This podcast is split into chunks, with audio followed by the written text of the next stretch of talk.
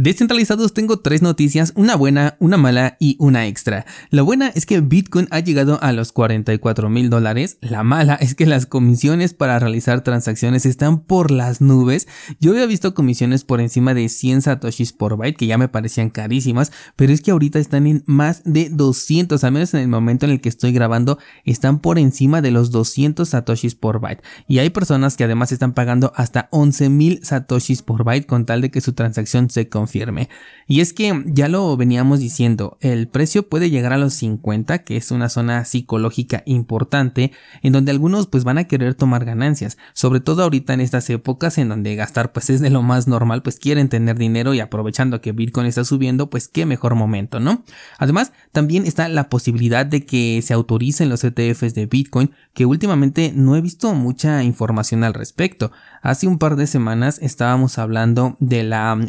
de que fueran autorizados antes de que terminara el año y ahorita muy poco he encontrado al respecto. Esto me parece un poquito extraño. En caso de que se autorizaran este año, creo que tendríamos únicamente disponibles las dos primeras semanas de este mes, esta que de hecho ya va por la mitad y la semana que sigue. Después de ello ya veo poco probable que ocurra algo dentro de este año porque pues ya vienen todas las etapas de las festividades y ya creo que nos iríamos entonces ahora sí a la primer quincena de 2024, que como sabemos la primera fecha límite y definitiva es el 10 de enero. Así que por un lado veo a aquellos que están entrando de manera tardía a Bitcoin, ahorita motivados por el FOMO, y ahorita cuando ven el precio subir de Bitcoin, pues comienzan a comprar. Por otro lado veo a aquellos que saben que en este movimiento pueden tomar una ganancia especulando que todavía nos hace falta una nueva caída, esta de la que ya hemos hablado, la pre-halving y la post-noticia de los ETFs, y normalmente si son movimientos fuertes, pues estos satoshis los suelen mover a las casas de cambios centralizadas para que desde ahí puedan colocar órdenes de venta y aprovechar tanto precios como momentos específicos. Por eso es que se realizan muchas transacciones, porque estaban holdeando ya sea en su cartera en software o en hardware y los mandan a las casas de cambio centralizadas para poder colocar estas órdenes. Aunado a esto tenemos el tema de los ordinals. Yo desconozco si en este momento la gente se atreve a pagar tanto en tema de comisiones por algunas transacciones que para la gran mayoría no tienen ningún valor adicional que el de los satoshis que están involucrados, hablando en este caso de los ordinals. Em, esto de las comisiones, la verdad es que sí pone mucho, sobre todo a los minoristas, en dilema, porque ahorita pues es un buen momento para tomar alguna que otra ganancia y el tema de las comisiones puede hacer que algunos pierdan una gran parte de ese capital ahorrado, sobre todo si apenas van comenzando. Ayer, por ejemplo, hice un ejercicio, de hecho se los compartí en el grupo de Discord, de ver cuánto me cobraba en comisión si yo quisiera hacer una transacción y para mi sorpresa la comisión ascendía a 50 dólares, lo cual puede ser mucho para algunos y solamente viable si es que el monto que se quiere vender pues es realmente superior como para poder despreciar digamos estos 50 dólares. Si te soy sincero a mí sí me dolería pagarlos, creo que tendría que pensar en una venta superior no sé a unos 5 mil dólares para que pues pueda conseguir considerar el pago de esa comisión y que realmente pues necesitara eh, realizar una venta urgente en ese momento, ¿no? Yo por eso siempre les digo que es mejor estar prevenidos. Otro punto que quiero comentar es el de las compras de Bitcoin en este momento que se hagan por montos grandes.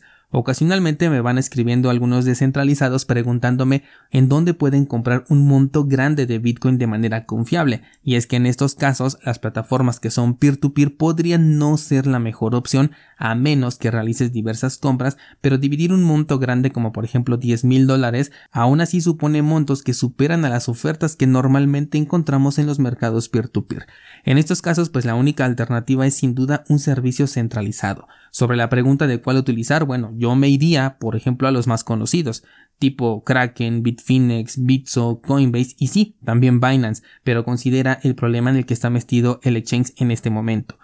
Las desventajas de este tipo de compras fuertes es que el exchange puede pedirte alguna clase de información sobre la obtención de fondos, sobre todo al momento de que los quieras sacar de ahí. Sabemos que utilizar un servicio centralizado significa que estamos aceptando los términos y condiciones de estas plataformas y cualquier traba que ellos quieran poner pues tenemos que solventarla, por lo que de manera personal no sé, yo pensaría en una compra distribuida, una compra diversificada, es decir, utilizar diferentes servicios centralizados para no concentrar todo en el mismo lugar. Yo sé que esto es más complicado, requeriría dar tus datos en más de una plataforma centralizada, pero pues no sé, imagínate que eliges Coinbase, envías tus 10 mil dólares y resulta que te los bloquean por lo que sea, ¿no? Bueno, pues en ese momento ya tienes todo tu capital absolutamente bloqueado. Si lo hubieras dividido en cuatro, tengo la idea de que 2.500 dólares pues llaman menos la atención para una casa de cambio centralizada cuando eres un cliente digamos nuevo y si lo llegaran a bloquear, bueno, pues aún te queda otras tres cuartas partes de tu dinero disponible en lo que resuelves este problema. Y por supuesto no hay que olvidarse de la autocustodia. Yo le comentaba al descentralizado que me hacía esta pregunta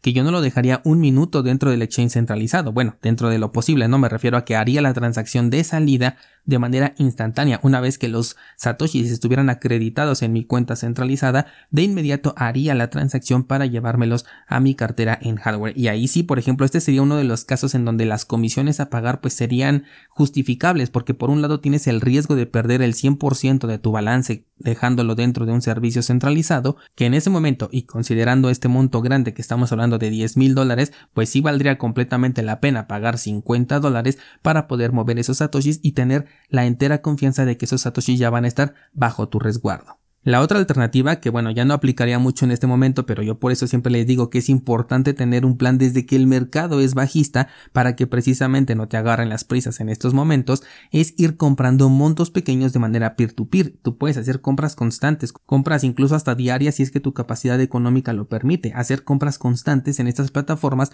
aprovechando tanto los precios bajos como también las comisiones que en ese momento están más bajos para no caer en querer comprar justamente cuando todos están moviendo Bitcoin y ahora encima tienes que hasta pagar una comisión que está altísima. Algunos exchanges centralizados incluso van a comenzar a bloquear transacciones de salida para que dejes ahí tus satoshis o tú mismo por no querer pagar estos 50 dólares porque si es una cantidad que duele, lo admito, vas a tomar la decisión de dejar tu dinero dentro del servicio centralizado en lo que las comisiones se regulan. Y bueno, pues toma en cuenta que cada minuto que tu dinero pasa dentro de esta plataforma es un riesgo que estás aceptando de perderlo todo. Y saben bien que no estoy exagerando porque ya tenemos una cantidad de ejemplos a considerar en donde esto ha sido precisamente lo que pasó. Si tienes necesidad de mover Bitcoin en este momento, checa cómo están las comisiones en la noche. Normalmente suelen ser un poquito más económicas, pero tampoco te esperes un Black Friday, porque ahorita estamos hablando de que el estándar son 200 satoshis por byte. Eso quiere decir que si llegas a verla en 100 ya estaríamos hablando de una buena oportunidad tomando en cuenta a los 200 satoshis por byte que ahorita son el estándar.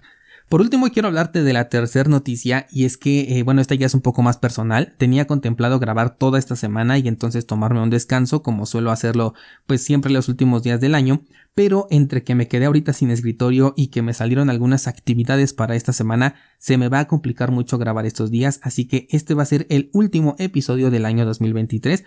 a menos claro que los ETFs de Bitcoin fueran aceptados en lo que resta del año, entonces por lo menos en formato audio sí que grabaré un nuevo episodio, aunque lo tenga que grabar de noche, ¿vale? Las clases en cursosbitcoin.com van a seguir subiéndose de manera normal días martes, jueves y viernes sin falta, así que todos aquellos que tienen su membresía activa van a seguir recibiendo el contenido de manera normal y también los que se quieran suscribir en este momento. Y también quiero aprovechar, bueno, pues para darle las gracias a todos ustedes por acompañarme todo este año. Gracias por sus mensajes, por su participación, su confianza en este contenido y por la gran comunidad de descentralizados que hemos construido en donde no se habla de estafas, en donde ustedes mismos brindan aportes útiles entre todos. Así que muchas gracias a todos los que forman parte de esta comunidad, gracias a los que apoyan el podcast, a los que apoyan el canal de YouTube, a la plataforma de cursos Bitcoin. Gracias, mil gracias. El año que viene voy a cambiar algunas cosas, voy a dividir ya el contenido que subo tanto al podcast como a YouTube porque quiero respetar el formato de cada plataforma. Seguramente también voy a cambiar la frecuencia con la que subo contenido. Va a ser al principio una etapa de experimentación hasta que encuentre pues el formato que mejor me acomode. Pero bueno, esto te lo voy a contar mejor en el primer episodio de vuelta que tengo pensado subirlo el 3 de enero de 2024. Si tienes alguna sugerencia de qué es lo que te gustaría que cambiara o que agregara aquí a este espacio, ya sea en el de YouTube, que aprovechando el formato en video o aquí en formato audio, bueno, pues házmelo saber a través de los medios que ya conoces, porque ahorita pues quiero implementar nuevas cosas, ¿vale? Así que tentativamente eso sería todo por este año 2023. Muchísimas gracias a todos. Les deseo una feliz Navidad y un excelente inicio de año 2024.